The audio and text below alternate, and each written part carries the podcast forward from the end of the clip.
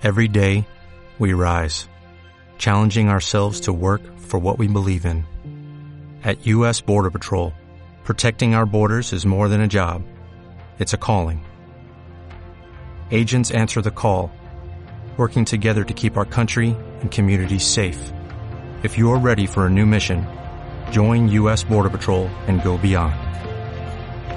Learn more at cbp.gov/careers. Damas y caballeros, ladies and gentlemen, bienvenidos al podcast que analiza la actualidad del boxeo nacional e internacional. Bienvenidos a Boxeo a la Carrera. En la esquina neutral recibimos a Álvaro Carrera.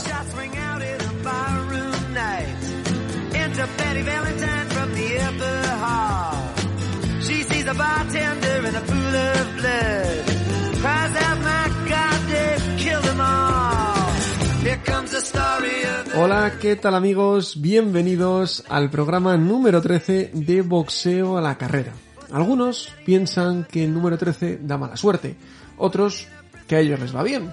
Yo hoy pretendo que el decimotercer podcast de Boxeo a la Carrera traiga la esperanza al boxeo español. Por ello, y aunque el futuro es muy incierto para todo, quiero poner fechas y el programa de hoy será monotemático. Quiero saber los planes de cada equipo, porque aunque parezca que todo está parado, los promotores están sufriendo mucho en esta crisis sanitaria, pero sus mentes no han dejado de idear planes de futuro. Hablaré con nueve promotores españoles, los principales, los que tenían shows programados con combates importantes para estos meses, y los que han visto que todo se ha venido abajo. Ellos nos contarán sus preocupaciones, su ilusión por el regreso, pero antes de hablar con ellos nos pondremos en situación, y para ello contaré con Carlos Utrilla, miembro del Comité de Boxeo Profesional de España. Desde la base legal descubriremos los planes que hay en España. Otra semana más sin competición, pero una semana en la que el movimiento en los despachos es intenso. El boxeo no para y lo vamos a analizar, como siempre, a la carrera. Comenzamos. Te espero en mi página de Facebook, Álvaro Carrera.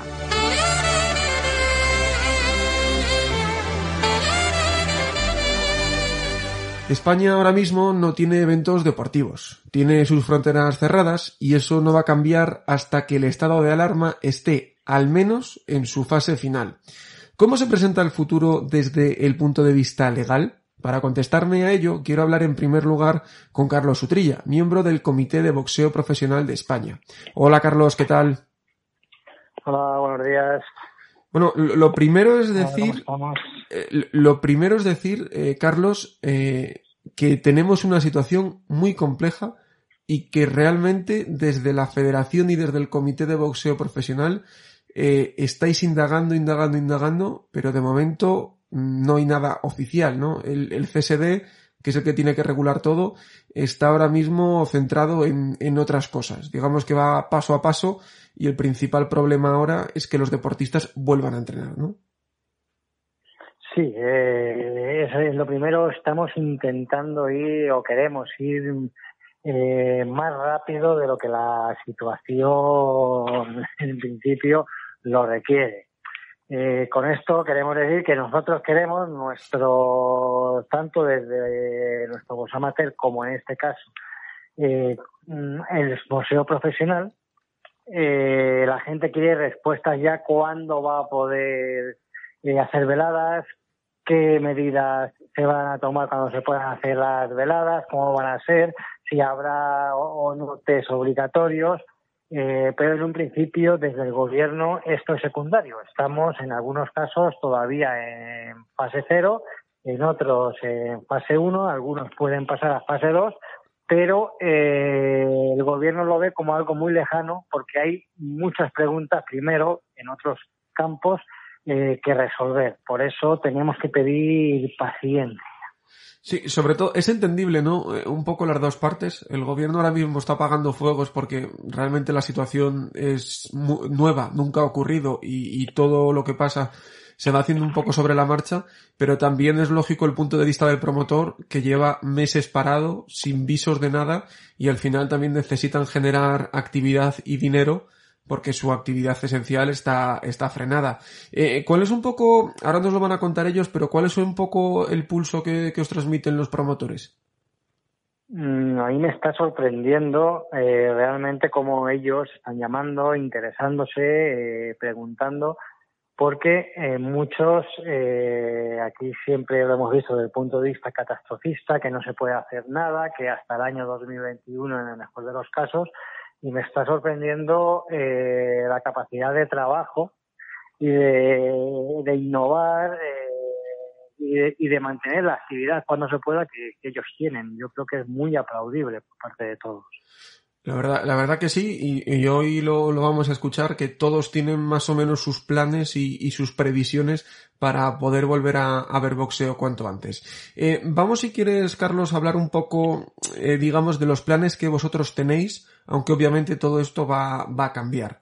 Eh, hay que explicar que cuando se puedan hacer veladas de nuevo, eh, hay varios tipos. Eh, si son veladas sin título, lo regula la Federación Territorial de turno.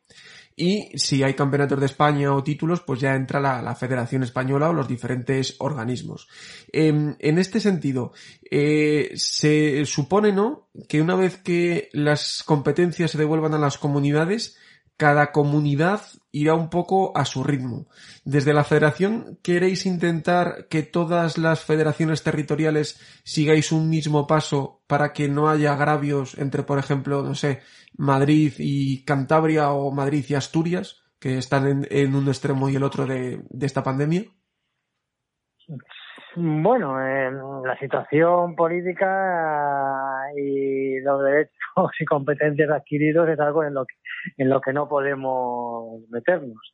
Eh, cierto es que yo creo se puede llamar un poco a la coherencia a todos y yo creo que se darán los mismos pasos y no existirán muchos muchas diferencias entre eh, las diferentes comunidades territoriales.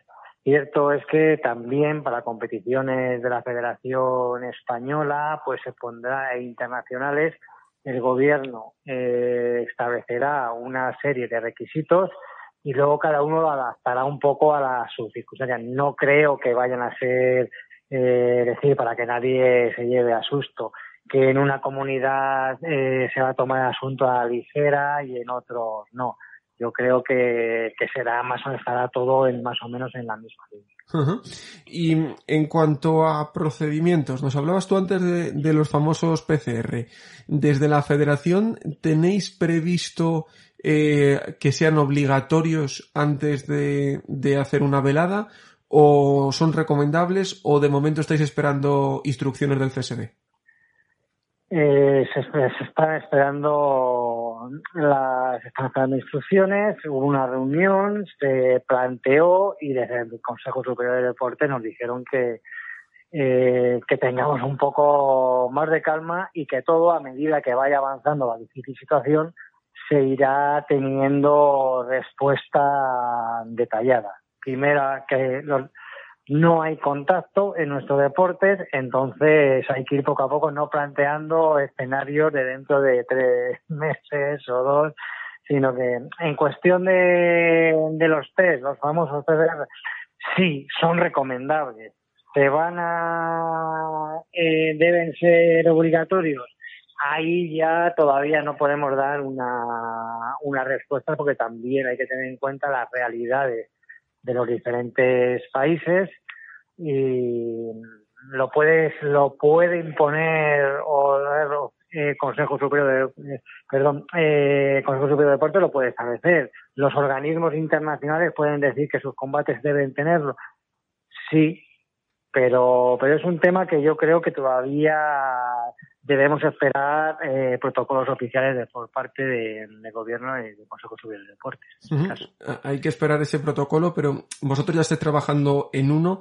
Eh, algunos organismos eh, se han planteado incluso la opción de, de videoarbitrar, ¿no? De, de hacer las puntuaciones desde, pues desde, desde su domicilio.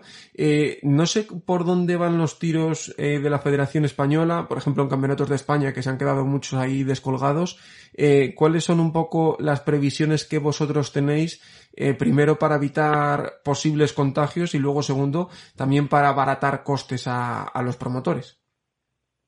Sí, eh, ten en cuenta que el futuro va a ser, eh, como tanto a nivel social como a nivel deportivo, intentar que conjugar estos dos factores, la máxima seguridad por encima de todo, pero también eh, que no se paralice como que la sociedad empiece a andar. Nosotros sabemos que es una situación difícil, que no todo el mundo va a disponer de los medios económicos necesarios para montar veladas y sin embargo siempre estamos dispuestos eh, manteniendo eh, la máxima seguridad para todos los participantes, deportistas y no deportistas, un poco a facilitar las cosas. Mm, De momento, eh, arbitrar desde casa eh, no lo tenemos previsto. Además, dependemos del factor audiovisual, que aquí es, muy complicado en España. ¿no? Entonces, lo que sí, pues entonces, si, si alguien organiza un combate eh, por un título de España, nosotros veríamos la, la manera de abaratar, por ejemplo, eh, que en vez de ser tres árbitros, eh, tres jueces y un árbitro, fueran dos y el juez, eh, el árbitro también puntúa, eh, que en, lo, el canon pudiera entrar también, que se paga por, por título, pudiera entrar también ahí mismo los emolumentos que se lleva el supervisor, con lo cual se va reduciendo poco a poco una serie de medidas que se tendrían que valorar y aprobar en su caso. Y con todo lo que, lo que estás viendo, lo que estás sintiendo de, de los promotores, a hoy día 26 de mayo, ¿tú crees que podremos disfrutar del boxeo al corto plazo en España? Mm, difícil porque no depende ni de los promotores que están eh, dispuestos a hacer un esfuerzo ni de la federación, sino que depende de cómo evolucione eh, la pandemia y en ese caso, eh, la- según esa evolución, las medidas que va a establecer primero el gobierno y después cada una de las comunidades. Pero yo eh, mm, quiero mandar un mensaje de optimismo y yo creo que se va a hacer boxeo, no en la medida en la que se tenía previsto este año, evidentemente, pero yo creo que todos vamos a poner nuestra parte para que el boxeo sea una realidad en breve tiempo. Pues con, con ese mensaje nos quedamos, Carlos, y ahora vamos a hablar con los promotores a ver cuáles son esos planes para que si todo sigue yendo bien, eh, se pueda llevar a cabo. Muchas gracias por tu tiempo, Carlos. A vosotros.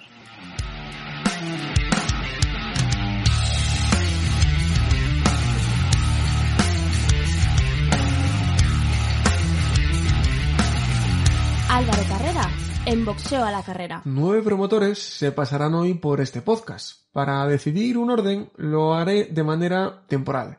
Así que iré hablando con los que tuvieron los primeros eventos cancelados. El día 13 de marzo había previsto mucho boxeo. En Barcelona se iba a disputar el campeonato de la Unión Europea del Super Welter entre Chaca Real y Tommy Silvemoinen.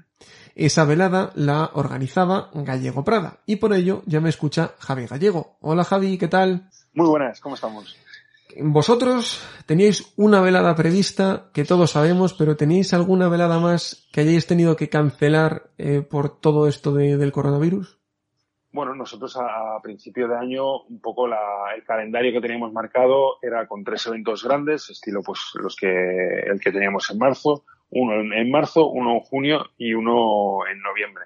Entonces, bueno, al final lo que ha pasado con, con todo pues el problema que ha generado el coronavirus es que evidentemente el calendario ha quedado totalmente anulado y, y, ahora estamos un poco a verlas venir, a ver cómo se puede retomar el tema de los entrenamientos primeramente, eh, saber cuándo podemos empezar con los competidores incluso a, pues, a tener un contacto cercano de manopla, a guantear, etcétera, etcétera, y a partir de que sepamos esos, pues ya planificar pues eh, lo que queda de año, pues el, el, el calendario que podamos.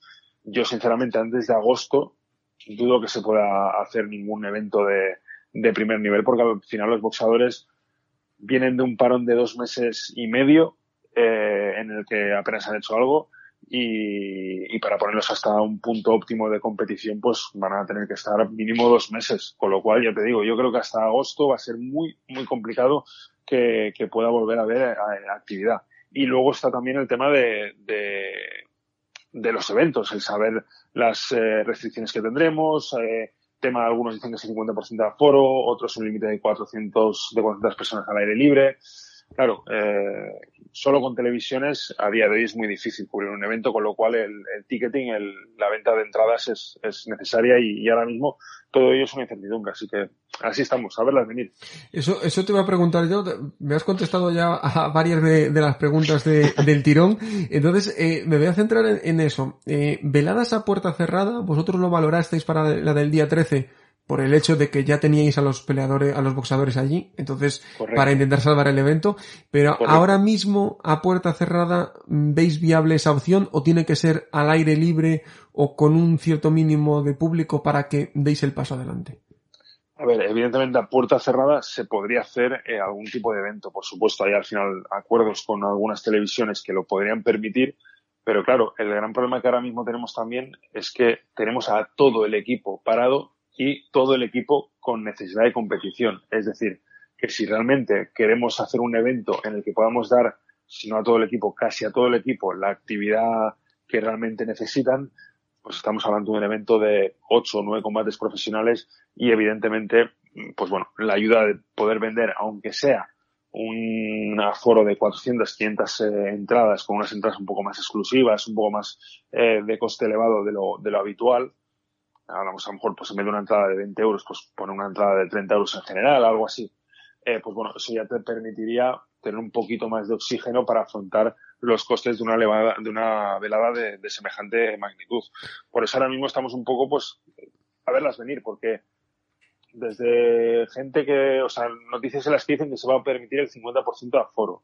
Noticias que no, que si es al aire libre hasta 400 personas. Otras que dicen que no, que realmente eventos con público eh, no van a ser posibles hasta 2021, que también se, se, se han filtrado. Entonces, bueno, eh, vamos a ver si ahora que parece que pasamos a la fase 1 aquí en, en, Barcelona, pues se nos va dando un poquito más de información. Las siguientes, las otras comunidades también van a, a evolucionar a fase 2 fase 3. Pues bueno, vamos a ver cómo se va dando y a partir de ahí, cuando tengamos un poco más de información contrastada, yo creo que sí que se podrá empezar a, analizarlo todo y planificarlo para ver si podemos ser capaces de, de cuadrar un evento en el que podamos dar pues el rodaje al equipo que realmente necesitamos, porque claro, no estamos hablando ni de cuatro, ni de cinco, ni de seis boxeadores precisamente. Eh, en eso ya me has contestado también, la idea si era reducir o no tarjetas, obviamente ya veo que, que no, que queréis darle actividad. No sé si también os habéis planteado, obviamente a falta de lo que diga el CSD, eh, un poco el planning, no sé si tenéis pensados PCRs, eh, aislar a los boxadores antes de tiempo, o depende un poco también del protocolo, porque todo eso encarecería la velada. Bueno, al final eh, lo que está claro es que eh, si queremos eh, hacer un evento en estas condiciones y con las circunstancias que estamos viendo, tenemos que adaptarnos a, al protocolo y, y, creo que sí que sería lógico y tendría toda la, eh, vamos, sería necesario el hacer los PCRs para que, que sepamos que los competidores que están, eh, pues, eh, que están participando en el evento han pasado el, pues el PCR, están, digamos, sin estar infectados, eh, exacto, que están aptos y que no va a haber ningún tipo de, de, problema. Al final creo que eso sí es algo que sería necesario y que, y que sería lógico que, que, lo hiciéramos. Así que eso sí que es una medida que, que en caso de que se pudiera dar, creo que se tendría que tomar sí o sí. Pues Javi Gallego, muchas gracias por transmitirnos los planes de, de, vuestra promotora. A ver si dentro de muy poquito podemos ya anunciar ese regreso y sobre todo lo que más estáis pensando vosotros, ese regreso de los entrenamientos como Dios manda. Esperemos que sí, Álvaro. Muchas gracias. de Barcelona nos vamos a Asturias, ya que allí se disputaba el campeonato de la Unión Europea del Welter entre Aitor Nieto y Yaya Traucci. Nieto pertenece a ND Boxing y Néstor Domínguez ya está al otro lado del teléfono. Hola Néstor, ¿qué tal? Muy buenas Álvaro, ¿qué tal? ¿Cómo estamos? Pues haciendo la- el recuento de todos los eventos que, que hemos podido disfrutar y bueno, eh, tú tenías uno que se sabía que era esa, ese campeonato de la Unión Europea de Aitor Nieto, pero ¿cuántos eventos eh, has dejado de organizar en, en todo este tiempo?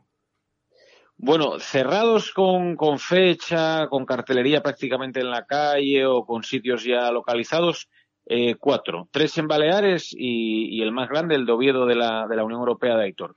Esos que estaban ya cerrados. Y luego, eh, claro, trabajamos eh, al menos con tres, cuatro meses de, de margen y la perspectiva pues eran, eran muchos más. Con lo cual yo creo que ahora mismo al menos estaríamos hablando de, de seis, siete, siete eventos de diferentes niveles, también mucho con boxeo amateur, pero, pero al menos eso y, la perspectiva de momento es a, a seguir aplazando o seguir cancelando cosas que estaban, que estaban previstas. Y ahí va a ir yo, más o menos qué, qué fechas tú manejas que crees que podrías volver a hacer un evento, que estás trabajando en ese supuesto y que luego obviamente se sabrá si se puede o no se puede, pero ¿cuál es un poco el calendario que tú manejas? Nosotros somos bastante optimistas. Yo prefiero, prefiero serlo antes que ser agorero y, pesimista, porque para eso siempre habrá tiempo. Entonces, el planteamiento mío personal es eh, intentar en el marco de la zona de las Islas Baleares, con la buena climatología que hay por el verano, si la cosa nos lo permite, por así decirlo, y las autoridades, por supuesto, también, empezar a hacer alguna, alguna velada, algún evento, aunque sea pequeño, eh, al aire libre, tanto en Mallorca como en Ibiza como, como en Menorca. Esa es un poco la idea que tenemos, eh, de manera más inmediata. Y luego, pues si las cosas fluyen con cierta tranquilidad y cierto control, la idea que tenemos para reprogramar la velada de, de Aitor con el título de la Unión Europea en juego y demás, con Sergio Fernández del Kaiser, con Jonathan Alonso, con, con José Miguel Fandiño, es retomar la misma velada en principio en el mes de octubre. Eh, incluso aunque hubiese problemas con el tema del aforo y demás, que me nos imaginamos que, sí, pero como tampoco necesitamos un grandísimo aforo, pues intentar hacerlo. Y en el peor de los casos, que vemos que en octubre es inviable porque, porque no nos lo permiten, eh, sí que la velada sabemos que tenemos que hacerla con públicos. Hacerla a puerta cerrada, esa velada para nosotros sería inviable y entonces pues la retrasaríamos ya después de las navidades. El, el problema es que como no hay, como no hay certeza de nada, pues bueno, ese es un poco el calendario, cómo lo tenemos medido e intentar pues eso, en resumen, hacer cosas al aire libre eh, en Baleares, eh, aunque sean pequeñitas, para, para tener actividad a lo largo de los próximos meses, en cuanto se pueda, y luego a nivel así un poco más gordo, a ver si a partir de octubre empezamos a hacer algo ya más interesante. O sea, tú no eres de los que en el norte de España tienes pensado veladas al aire libre en verano y, preferís esperar. eh, imagino también ¿no? ese Palacio de los Deportes de Oviedo, eh, que es muy grande, que aunque haya limitaciones de espacio, si, si hay un aforo, digamos, permitido del 50%, como puede ser para, para esa época, que, que con ese aforo podáis salvar la velada como más o menos lo tenéis previsto, ¿no?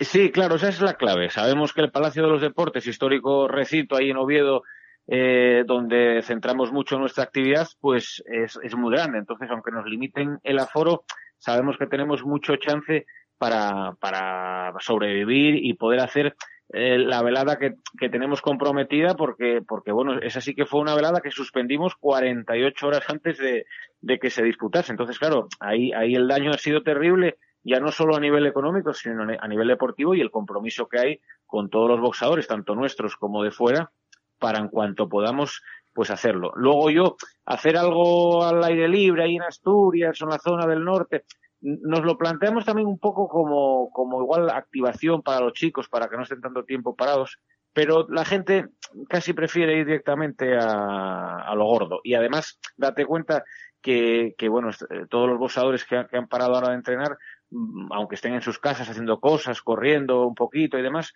van a necesitar, en el caso de Aitor, en el caso de Sergio, preparaciones de al menos 10 semanas para, para estar bien. Entonces, bueno, casi que preferimos, en cuanto lo tengamos un poco claro, reactivar las, las programaciones y, y trabajar un poco en esa línea. Cosa distinta es aquí en Baleares, que sí que trabajo con, un, con varios prospectos que necesitan actividad y eso sí que me preocupa el hecho de que chicos que estén con gran proyección se pasen ocho o diez meses sin, sin competir, porque eso sería muy algo muy perjudicial para sus carreras.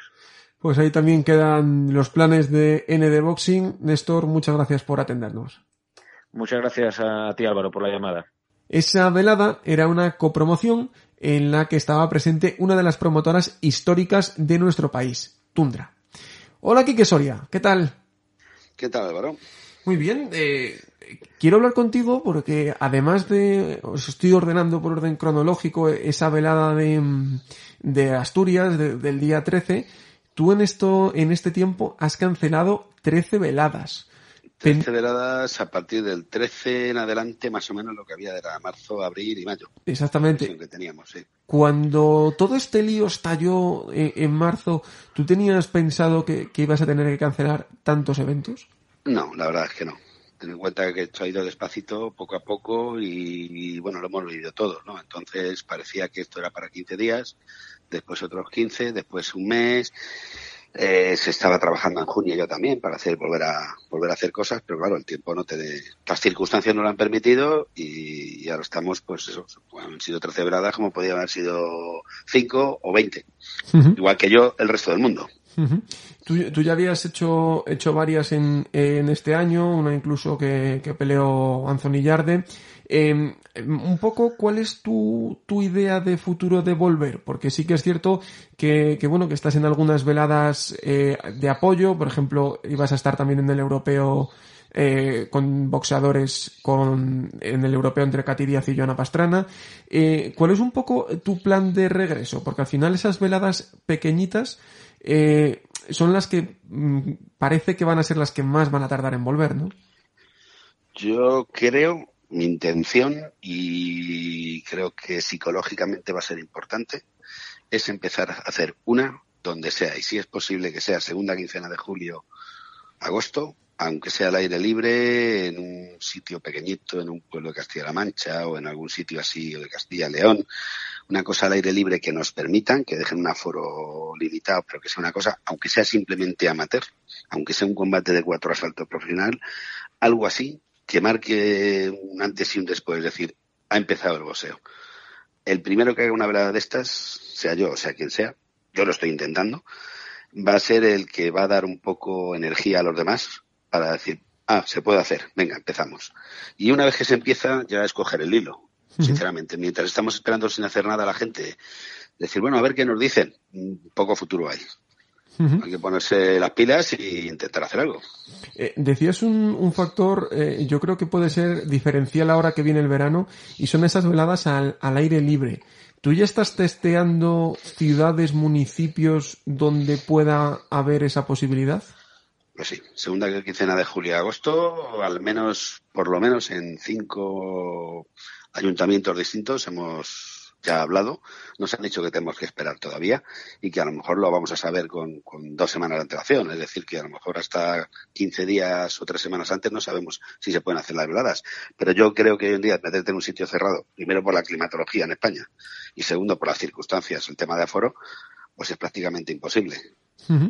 Y- Bueno, se puede hacer, pero vamos, eh, sin público y sin nada, la taquilla es la que mueve en España las posibilidades. Eh, el aire libre, yo creo que es en el verano, intentar hacer el- una velada amateur, me da igual. Una velada amateur, pero ya dices, se puede hacer boxeo.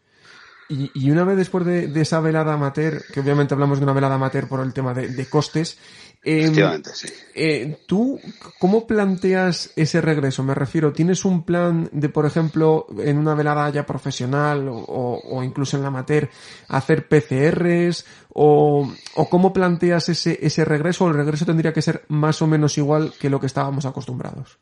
No, yo creo que habría que, sobre todo en las velas que sean un poquito más grandes, hay que andar con cuidado, tomar la temperatura a todo el mundo que, que acceda o, o que pueda acceder a, al evento. Eh, el uso de mascarillas es obligatorio, la distancia de seguridad, una silla sí, dos no, por lo menos al principio.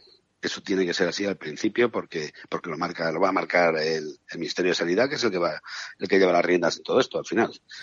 Pero si los futbolistas ya van a jugar a, a todo el nivel que es la liga profesional de primera y segunda. Pueden entrenar entre ellos, pueden tocar la pelota, van a sacar de banda con las manos, meterán goles de cabeza. Y que no me digan que no es un deporte de contacto, porque que, si, que diga eso es que no ha visto un córner en su vida. y que las tarjetas las sacan no solo por insultar también. Eh, si el fútbol empieza, creo que es positivo para todos, porque eso nos da pie a decir, bueno, si esto ocurre así, eh, nosotros también podremos hacerlo. Con mucho cuidado, ellos pueden hacerlo sin público, nosotros no podemos hacerlo sin público, pero vamos, habrá que cuidar al público. Exactamente, pues esperemos que, pronto haya esa primera velada que, inicie todo. Muchas gracias, Quique. A ti, gracias. Bajamos un peldaño del Campeonato de la Unión Europea al Nacional. En el Casino de Torrelodones se iba a disputar el Nacional del Super Gallo con presencia de la promotora Ray Events. Oscar Sánchez, muy buenas. Hola, muy buenos días Álvaro, ¿qué tal? Pues sigo con este recuento desde, desde empezamos el 13 de marzo hacia abajo. Eh, ¿Cuántos eventos han, han afectado a, tu promotora? ¿Dónde tenéis previstos estar, organizar o cómo? ¿Cuántos eventos más o menos calculas? Bueno, yo hago una media de unos de, de 6 a 4 al año, ¿no? Eh, indudablemente nunca tenemos un, un, punto fijo de decir vamos a hacer tantos o cuantos. Yo voy un poco trabajando según voy viendo y según van saliendo las cosas. Entonces yo creo que sobre unos cuatro. unos, unos cuatro, primero decíamos ese, ese 13 de marzo. Yo no sé si más o menos tú ya manejas fechas eh, para organizar alguna velada, para darle actividad a tus boxeadores, también si ya tienes contactos con algún promotor para, para hacer alguna velada. No sé qué, fechas manejas. En principio es cierto que estamos todos en contacto y, todos con muchas ganas de, de empezar, ¿no? El tema de, de la salida ya. Pero es complicado, es complicado. Sí puede haber por ahí alguna cosa. Estamos trabajando a ver si a mitad de junio o julio, perdón, de julio, eh, pudiéramos hacer algo que, viniera a la vista, pero es difícil. Tenemos que también eh, que pensar que, que, debe de hablar el gobierno, que debe de hablar sanidad. El Consejo Superior de Deportes se debe mencionar sobre el tema y ver cómo se puede o no se puede hacer estos eventos. y, tú, imagino obviamente que aunque todos estáis a la espera, tú ya has puesto un poco la mirada eh, en unos planes que, imagino que irás desarrollando poco a poco. Eh, cuéntanos un poco, no sé si tú eres de los que opinas que quizás sea una opción planes al aire libre, sea una opción hacer sin público, ¿cuál es un poco tu, tu pensamiento? Bueno, como te he dicho antes, yo voy trabajando un poco según voy viendo, ¿no? Depende también de, de lo que haya, ¿no? De lo que se pueda hacer en ese momento. Si es cierto que viniendo cara al verano y si pudiera haber algo al aire libre sería perfecto, ¿no? Aunque fuese sin gente, pero por lo menos en el, en el ámbito lo, lo, daría todo.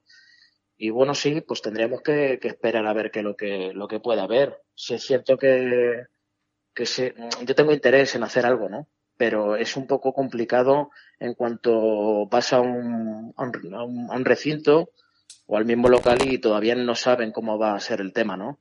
Entonces sí que estoy buscando alguna, alguna ubicación y alguna cosa para, para poder hacer algo, pero está siendo un poquito complicado. eh, tú manejas a Miriam Gutiérrez, campeona del mundo interino WBA, tienes muy buen, bueno, tienes buen contacto con, con WBA. No sé si también qué es lo que ellos te transmiten que del boxeo mundial, cuál va a ser un poco el futuro en los próximos meses y también obviamente con, con Miriam. La verdad es que la WWE está dando bastante apoyo al boxeo profesional y amateur y la verdad es que tiene miramiento de, de, seguir trabajando en estos próximos meses y yo creo que van a poner una inyección de, de fortaleza para, para que sigamos trabajando y a ver si ellos pudieran ayudar, que yo creo que sí, a que, a que todos tiremos para adelante. Y ellos, en, de hecho, sí, sí tienen que ver, por ejemplo, la primera velada de, de Nicaragua dieron bastantes ayudas y tal, o sea que son gente que se está implicando en el tema y creo que se está moviendo bastante. Pues se va moviendo fuera de España y ojalá que dentro de bien poquito, Oscar, pues también se, se vaya moviendo en España. Muchas gracias por haber estado con nosotros. Muchas gracias a ti, Álvaro. Un saludo. Y ese fin de semana loco lo íbamos a terminar en Miranda de Ebro con el duelo entre Kevin Baldospino y Cristóbal Lorente, el cual organizaba Euskobox. Y al otro lado del teléfono se encuentra Javier Gamboa. Hola Javier, ¿qué tal? Hola, buenos días. ¿Qué eventos, cuántos eventos ha dejado Euskobox de, de hacer en, en, estos meses por, por toda esta crisis sanitaria? Bueno, a ver, yo creo que lo principal es que los boxeadores no boxean. Luego los eventos que, que los promotores hagamos o dejemos de hacer, pues es un problema que, que es nuestro, ¿no? En nuestro caso, eh, lo primero que tuvimos que suspender fue el Campeonato de España, la velada del Campeonato de España entre Cristóbal Lorente y Kevin Valdospino, que fue, que era programada para el 14, ahora no recuerdo bien, yo creo que era para el 14 de marzo, 14 de marzo. Sábado 14 de marzo. Eh, que, bueno, eh, vimos rápidamente que teníamos que tomar la decisión de, de, suspender, nos pusimos en contacto con la Federación de Castilla y León y, y, y, fue, yo creo que fue un acierto, o sea, quiero decir que nos adelantáramos fue un acierto. Después estábamos preparando una velada para, para principios de abril en, en Vitoria, en, en la que queríamos que, que Fran Mendoza hiciera un, un gran combate, que, que, eh, que peleara también eh, John Hader y que hiciera su segundo combate Tetez, porque teníamos previsto que el primero fuera en Miranda de Ebro. ¿no? Eh, nosotros tenemos una confianza enorme en Tetez, es un boxeador que ha formado parte del equipo de Scobox Screen durante la liga de boxeo amateur. Eh, y yo creo que ha sido de los mejores boxeadores de la liga en su peso. Hizo un gran combate contra Samuel Carmona y, ya está listo para dar el salto. Y es un, bueno, pues eh, eh, en el caso concreto de este chico, el, coronavirus ha sido un, un, gran problema que va a retrasar su desarrollo profesional unos meses. Teníamos prevista una velada en, que hacemos siempre, una velada amateur que hacemos siempre en, en Eibar eh, la velada de, de, eh, de Ardicia de todos los años, donde suele haber varios combates profesionales y combates amateur, que todavía no la damos por suspendida, pero según está la situación, porque es para el veintitantos de, de, julio. Ahí, ahí va yo, ahí va yo. Eh, ¿Cuáles son las fechas un poquito que manejáis? Para, nosotros estamos trabajando en, en hacer boxeo ya en julio. No sé si lo conseguiremos o no. Eh, yo creo que no va a ser, quiero decir que el boxeo que viene va a ser un boxeo sin aforo, o sea, un boxeo sin público y que nos tenemos que manejar ahí. Eh, por eso no contamos con, la velada de Ordicia, que es una, una, velada que es histórica, que lleva haciéndose décadas y que en los últimos años hemos promovido nosotros, o sea, hemos realizado nosotros con la promoción del Boxing Ciclo Club de Ordicia, ¿no?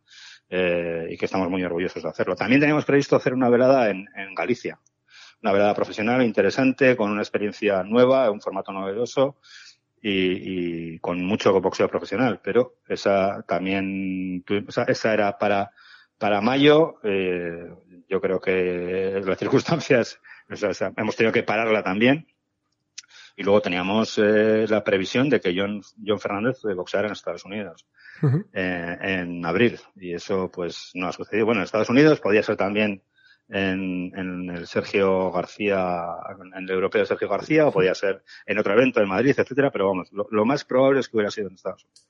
Y, y, ahí ha habido que parar también. A ver, yo de todo esto, a mí de todo esto, quiero decir nuestra, nuestra posición en este boxeo que viene, nosotros eh, estamos dispuestos a organizar eventos sin margen comercial para nosotros y sin cobrar, eh, o sea, sin retener el, el, porcentaje de manager a los boxeadores que trabajan con nosotros. Uh -huh. eh, porque creemos que los, o sea, a ver, esto es más fácil ahora con los promotores porque somos menos, pero, pero los grandes afectados de esto, eh, desde luego son los boxeadores, sobre todo los boxeadores profesionales. Yo creo que el boxeo amateur tiene muchos menos costes, eh, saldrá adelante antes, eh, el boxeo olímpico, estamos viendo que la, federación, pues bueno, ya, ya estamos trabajando en Tokio y, eso supondrá un atraso, pero en el boxeo profesional yo hace poco escuché o leí a Jero decir que se puede perder una generación de boxeadores. Yo no diría que se puede perder una, generación de boxeadores, pero sí que corremos el riesgo de que haya una generación de boxeadores que pierda una oportunidad enorme en un momento en el que el boxeo estaba expandiéndose y y desarrollándose de un modo que hubiera sido imprevisible hace, hace seis, siete años o una década, ¿no? Uh -huh. Tenemos muchas cosas interesantes, pero hoy como os voy condensando, eh, por último quería preguntarte, eh, vosotros veis ese futuro sin público, no sé si ya cómo son, danos unas pinceladas de los planes más o menos que tengáis en mente, o si de momento estáis esperando a ver qué dice el gobierno también no, y va, en base nosotros, a eso trabajar. Hombre, por supuesto. A ver, una de las características del momento en el que vivimos ahora es, es algo que es muy propio de la vida en general, que, que nosotros creíamos en Occidente sobre todo que había desaparecido, pero que nos damos cuenta de que no. Y, y eh, eso característico es la incertidumbre, ¿no? Vivimos una incertidumbre en que, en el que los mar incluso el marco jurídico está cambiando casi día a día, ¿no? No solo el marco sanitario o, o las circunstancias vitales. Entonces, eh, atrevernos a hacer una prospección incluso, o sea, una proyección incluso a tres semanas o cuatro vistas, pues eh, o incluso más tiempo es ilusorio, ¿no? Nosotros ahora estamos concentrados en que los boxeadores recuperen el estado físico y anímico, que, que es muy importante, y nosotros desde luego estamos eh, ya presentando proyectos a televisiones, a, a, posibles patrocinadores, etcétera, para hacer boxeo sin público. Yo creo que de todas formas esta, esta coyuntura en la que nos encontramos revela una de las debilidades del boxeo español, del boxeo profesional español, que yo creo que también es una oportunidad para que cambiemos eso. ¿no? Eh, la estructura del boxeo profesional español eh, se estructura a través de promotoras, muchas promotoras, todas muy interesantes, todas que hacen, todas hacen un gran trabajo, eh, pero muy fraccionadas. ¿no? Entonces yo creo que es el momento, que este es un momento, una ocasión tremenda para que los promotores nos pongamos todos de acuerdo y realicemos una oferta unificada, porque es que vamos a tener que boxear con boxeadores españoles durante un tiempo. Una oferta unificada de combates interesantes entre nuestros propios boxeadores, que sea atractiva para una televisión y para un patrocinio, pero hacerlo de manera conjunta. Eh, creo que es una gran oportunidad para hacer eso, porque es que, aparte que ya lo estamos viendo, si no lo hacemos ahora, si no damos ese paso ahora, ya no es el problema solamente de la pandemia, sino que vendrán grandes promotores de fuera con televisiones que nos van a organizar el boxeo, que es algo que, deberíamos hacer nosotros si tuviéramos eh, esa capacidad de entendernos y de gestionar eso de una manera unificada, ¿no? Me parece que esto, que es un problema enorme, deberíamos ser capaces de convertirlo en una oportunidad, pero no, ya solo por nosotros, sino sobre todo por los propios boxeadores y boxeadoras que estamos viviendo un momento realmente no de oro, pero sí, sí de plata, de, no, no me refiero a ganancias, sino me refiero a, calidad, cualidad y, y, y cantidad de, de, eventos y de, y de boxeadores y boxeadores profesionales que se puede, eh, es decir, que se puede perder si no nos ponemos de acuerdo y no aprovechamos esta, este desafío que, tiene, que debemos convertir en una oportunidad para, para hacer eso, ¿no? Para establecer un calendario entre todos, establecer los cruces que nos interesen o que interesen a la mayoría o que sean atractivos o que interesen a las televisiones que nos puedan poner dinero para, para poder hacer eso. Yo digo, y, deben, y mentalizarlos de que debemos hacerlo con muy poco margen. Pues ahí cuanto, cuanto menos muy interesante de, de estudiar esa, esa idea que viene desde Euskobox. Javier, muchas gracias por haber estado con nosotros. No, muchas gracias a vosotros, a ti y a As por, por, por darnos la oportunidad de expresarnos y por cuidar el boxeo y los deportes de contacto. Escuchas Boxeo a la carrera. Pasamos al día 28 de marzo. En él, en Moral Zarzal, se iba a disputar el europeo entre Joana Pastrana y Katy Díaz, un duelo que organizaba Guantes de Lobo. Ya me escucha su promotor, Álvaro Gil Casares. Hola Álvaro, ¿qué tal? Hola, muy bien, ¿y tú? Vosotros, Guantes de Lobo, teníais el evento pues que, que iba a marcar el, el, futuro del año, ¿no? El 28 de, de marzo, ese campeonato de Europa, Joana Pastrana, Katy Díaz, que, que, era un poco el evento que os iba a definir el rumbo de, de lo que venía después, ¿no? Pues sí, la verdad que sí, era un evento muy importante porque si Joana ganaba el campeonato de Europa, pues nos abrían muchas puertas pero desgraciadamente pues no, no hemos podido hacerlo. Eh, obviamente eh, el, el, inicio, o sea, vuestra vuelta a la competición eh, es con, con Joana, pensando un poco en, en todo lo que viene. Eh, no sé ya qué fechas manejas o qué planes manejas para, para poder hacer un evento, pues en cuanto la situación lo permita. Estamos barajando finales de septiembre, principios de octubre. Más o menos no creo que nos vayamos mucho más de, de esas fechas. Uh -huh. Y en ese evento, eh, vosotros, eh, ¿cómo lo estáis planteando? Lo, lo, primero, hacer una tarjeta, vuestros carteleras no suelen ser muy grandes, suelen ser eh, uh -huh. más, más cortas de, de lo habitual. Eh, no sé si las vais a reducir más o si todavía no, no habéis llegado a definir un poco cómo queréis esos eventos. También supongo que esperando a las decisiones que, que de, del gobierno y, y en base a eso trabajar. Sí, bueno, a ver, nosotros realmente eh, podemos confiar poco en, en, el gobierno porque, bueno, están mostrando su inutilidad en todos los sentidos. Entonces, tenemos que, ir nosotros un poco por nuestro lado y hablar con, con la federación para ver un poco lo que, lo que se permite. Entonces, tenemos varios planes. En cuanto a la cartelera, pues eh, bueno, nosotros, como dices, siempre tenemos pocos combates. Vamos a intentar, o lo vamos a hacer sí o sí, eh, a puerta cerrada, porque bueno, pensamos que si puede haber otro repunte, si puede haber eh, que tengamos que volver a estar confinados, es mucho mejor tener todo planteado eh, con los mínimos gastos posibles y aunque se pierda un poco, pues bueno, darlo por televisión y, tener eh, asegurado que se va a poder hacer casi pase lo que pase, a no ser que haya una situación muy extraordinaria, pero bueno, creo que todos podremos haber aprendido un poco como para que por lo menos el deporte individual eh, con varios controles, con, con muchos, eh, pues eso, eh, test y demás se pueda realizar. Pero la idea es hacer la puerta cerrada eh, y tener un montón de, de distintos planes para eh, depender más de nosotros que, que del gobierno. En este caso, eh, vosotros en ese combate estelar, ese, europeo, mm, tenéis la, ventaja de que son dos españolas, que no tendréis ninguna limitación de, la gente que fuera más allá de los jueces, que también se podría hacer con, jueces españoles. Eh, no sé si eh, por esa facilidad la idea es un poco seguir los ritmos habituales o si tenéis pensado hacer, pues como hemos visto en UFC o se va a hacer en el boxeo, un poco de búnker la semana de la pelea, hacer unos PCR y que todo esté controlado para que no haya sorpresas a última hora.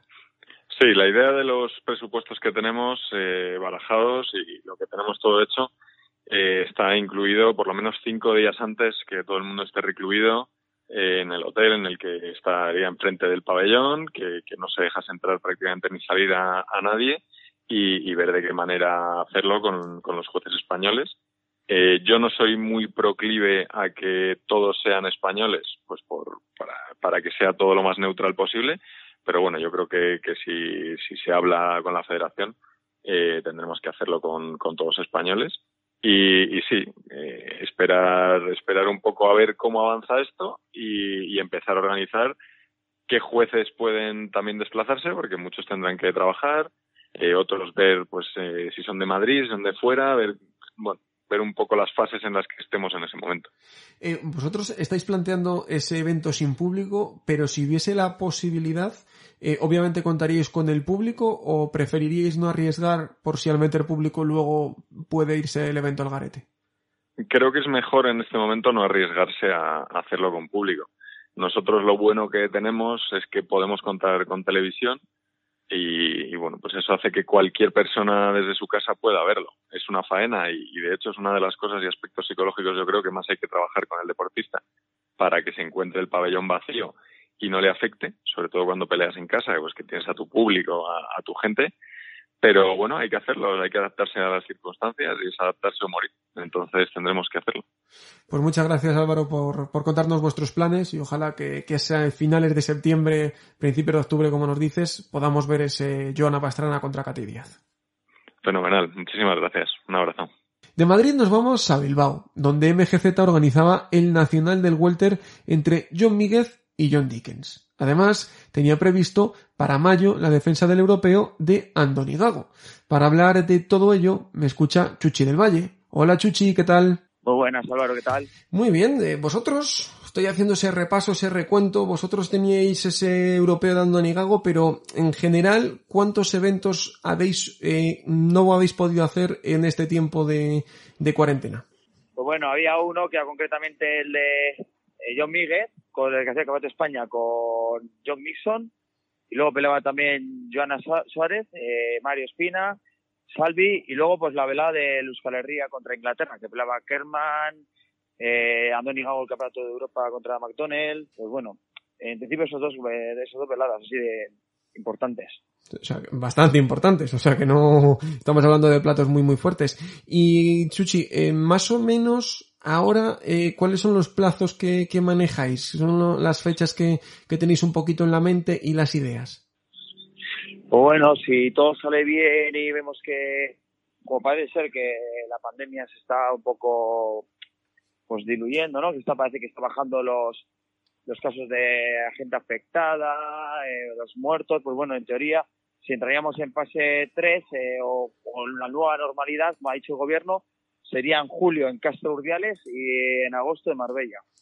¿Ambas entiendo a puerta, o sea, al aire libre o, val- o valoráis Correcto. otras ideas?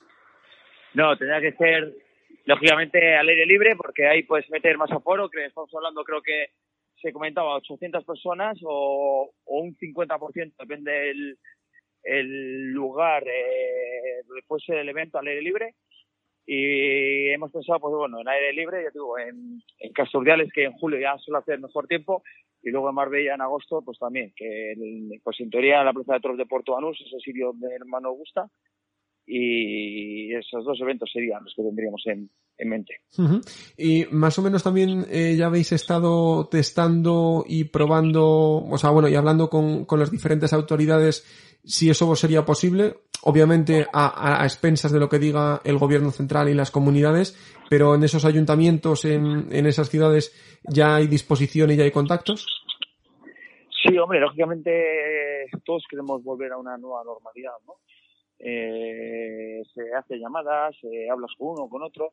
Eh, estamos en caso de que se, no sé, de- como te he dicho antes, ¿no? Que los datos fuesen positivos, eh, el virus esté controlado, pues yo creo que no hay ningún problema, ¿no?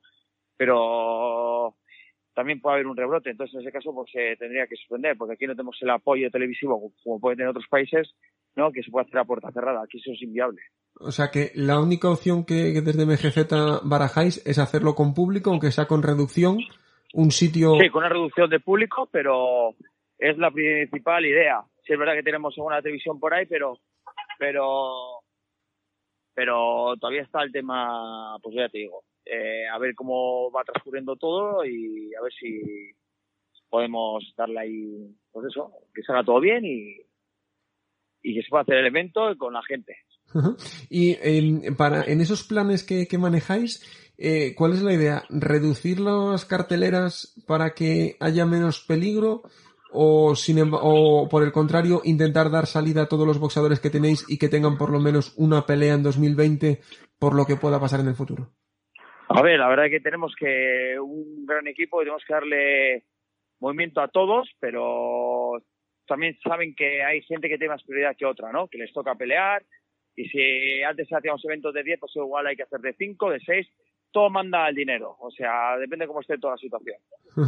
Y en cuanto a medidas de seguridad, obviamente hemos estado hablando ya con la federación y bueno, todos los promotores nos están diciendo lo mismo, que lo primero es saber el protocolo, pero no sé si también vosotros eh, pensáis en hacer pruebas PCR a los boxadores, eh, aislarlos en la semana de pelea para tener todo controlado, o vais a esperar a lo que digan los protocolos.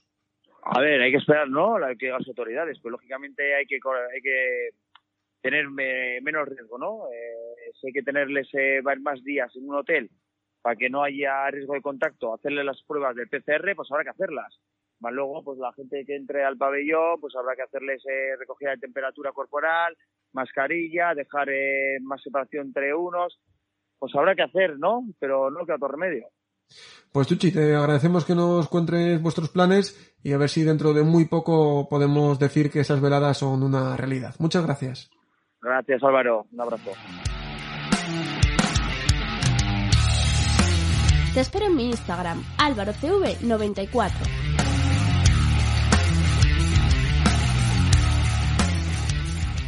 El 25 de abril, Cao Boxing iba a organizar el Campeonato de la Unión Europea del peso mosca. Y su promotor, Jorge Sánchez, ya me escucha. Hola Coque, ¿qué tal? Hola, buenas tardes. ¿Qué tal? ¿Cómo estás, Álvaro? Desde Cao Boxing llevamos toda la cuenta de, de todos. ¿Cuántos eventos tenía previstos Cao Boxing haber hecho en estos meses de, de pandemia? Pues mira, fijados ya con fecha, creo recordar que han sido cinco los que hemos tenido que cancelar. Y pendiente de asignar una fecha, pero que iba a ser en esta época, otro. O sea, que seis eventos. Seis eventos y que luego imagino que además ¿no? marcarían un poquito eh, el futuro de- del año.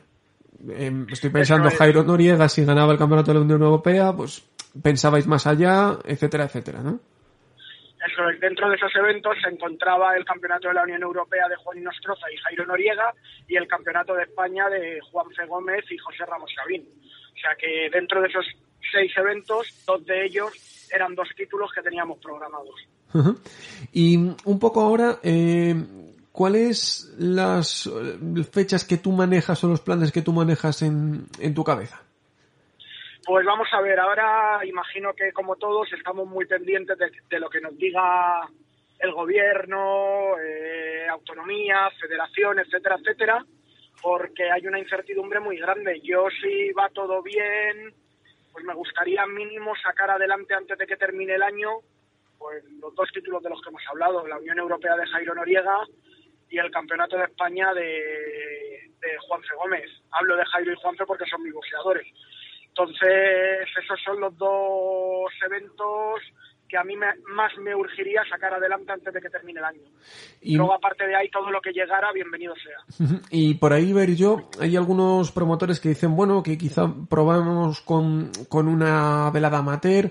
Tú, la, la idea es que los, los eventos que vas a intentar hacer sí o sí y que van a ser los primeros que vas a trabajar en ello son esos dos campeonatos, ¿no? Yo voy a ver todas las posibilidades, a ver, no aseguro que se puedan hacer, porque tal y como estamos, asegurar algo es de locos, pero sí mi idea es, en el momento que se pueda, sacar adelante estos dos eventos. ¿Y cómo lo planteas? ¿Con una reducción de aforo? ¿Haciendo sin público con alguna, con alguna televisión? ¿Cómo es un poco lo que, lo que tú te estás planteando? Pues si te soy sincero, Álvaro, ahora mismo estoy trabajando en ello. Yo quiero creer, puntualizo, quiero creer que nos dejarán con público aunque haya una reducción de aforo. Porque hoy por hoy pensar en puerta cerrada, uf, imagino que te lo habrán dicho, te lo habrán comentado ya varios, es un- una locura, porque a puerta cerrada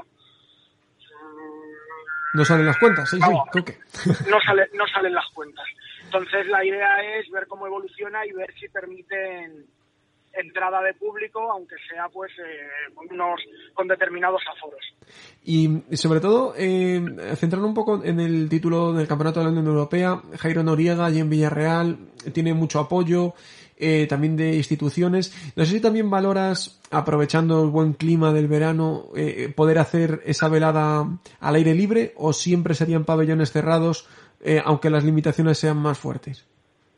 La idea siempre y cuando se nos permita sería al aire libre y en pues eso pues o finales de verano incluso pasado verano porque creo que en pabellones cerrados va a ser mucho más difícil o sea que la idea sería sería esa al aire libre Peleas al aire libre. Eh, en cuanto a los carteles, eh, ¿cuál es la idea? ¿Mantener una cartelera pues más o menos como la estáis haciendo? ¿O hacer una cartelera más reducida para acotar las posibilidades de, de contagio? evidentemente lo suyo sería una cartelera un poquito más reducida para evitar el tiempo de evento y evitar los riesgos. Y ya por último, Coque, eh, estamos viendo como en Estados Unidos otros promotores me, me han dicho que lo valoran.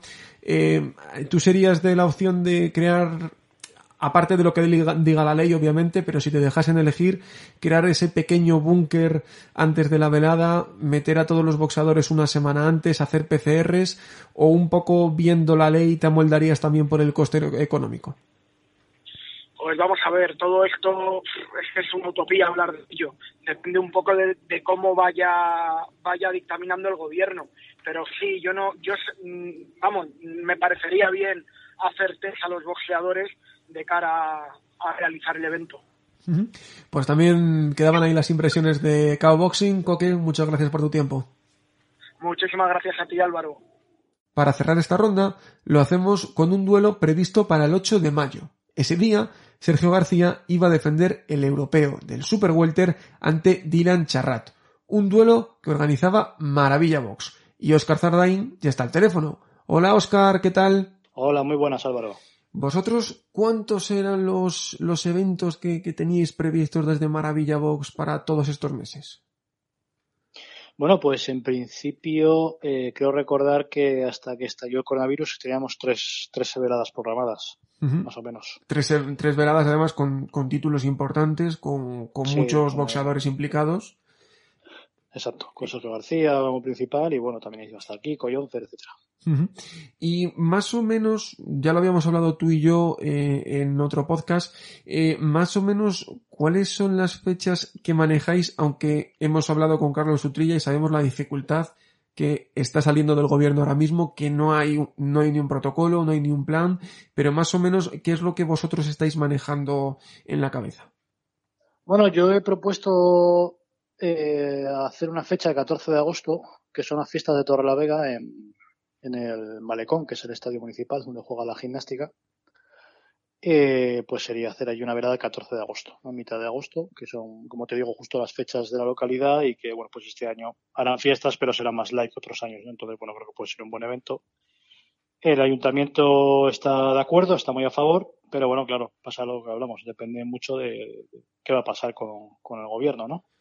Eh, qué importante es, Oscar, eh, quizá yo creo que ahí estaba una de las claves, eh, no hacerlo en ciudades grandes, Madrid, Barcelona, y sí pensar en ciudades pequeñas o localidades más, más pequeñas, donde haya esa posibilidad de hacer las cosas al aire libre, ¿no? Sí, bueno, eh, sobre todo es que en las ciudades pequeñas tiene muchas más facilidades. Eh, te comento directamente que hablo con el, con el ayuntamiento. Yo descojo el teléfono y puedo hablar con el concejal. Eso en Madrid es inviable.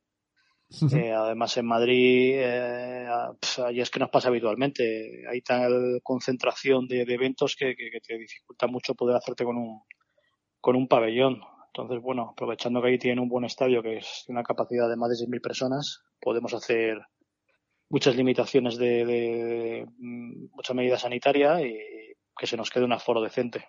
Exacto, una, un aforo más o menos que el que tenéis habitualmente en el pabellón en Torrelavega, imagino, ¿no? Sí, más o menos, porque son unas 6.500 personas eh, de grada, añadir el campo, es decir, que estamos hablando igual de poder meter a un 50% unas 3.500 personas. Ujú.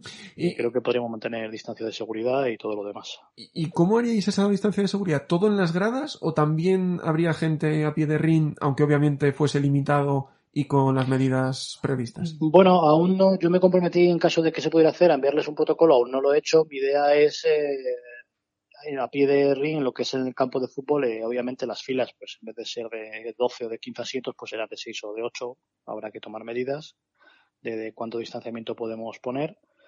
Y en la grada, pues igual, pues igual habrá que hacer, eh, dejar un, una, una columna libre por cada, por cada sección de grada, ¿no?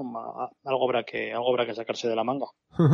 Y, en ese plan que, tenéis, me dices que todavía no, no lo tenéis definido del todo, eh, no sé si incluís eh, reducción de tarjetas, es decir, que las veladas sean más cortas, o ya que podéis hacer un evento, aprovechar y meter el máximo número de boxeadores, y en ese caso, ¿os planteáis la opción de PCRs, de aislar a todos en la semana de pelea? ¿Cómo es un poco el plan? Imagino que obviamente todo muy primigenio, porque dependéis del gobierno.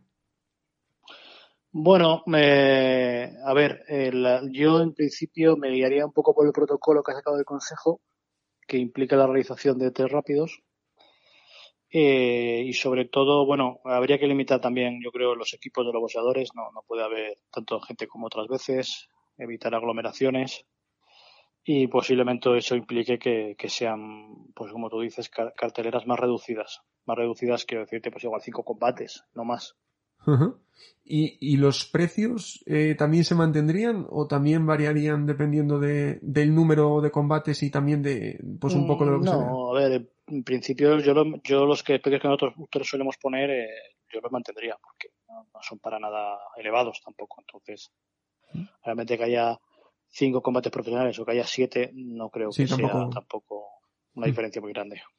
Pues con, con esa fecha, Oscar, no, nos quedamos y esa posibilidad de ver en agosto a Sergio García. Muchas gracias, Oscar. Nada, a ti, un abrazo.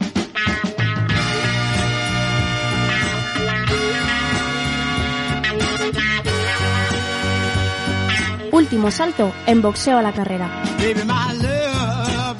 El programa de hoy ha estado marcado por esas fechas potenciales para el boxeo español.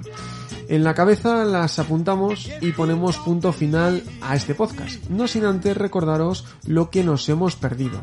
Para el pasado sábado 23 estaba previsto, en Londres, el combate en el peso pesado entre Oleg Usyk y Derek Chisora, el cual de momento no tiene nueva fecha.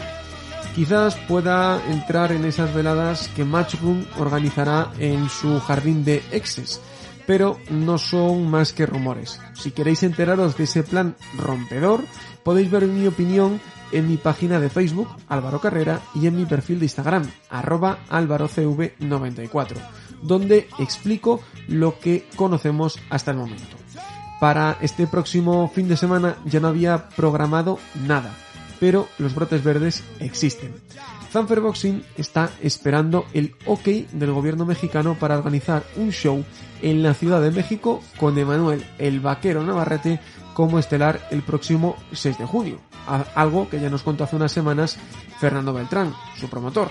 Mientras, la Comisión Atlética de Nevada se reúne este miércoles 27 para aceptar o no la propuesta de Top Rank para hacer dos shows sin público el 9 y el 11 de junio en el MGM de Las Vegas. Con estas noticias pongo punto final a este podcast. La próxima semana más boxeo y como siempre lo analizaremos a la carrera. Chao chao.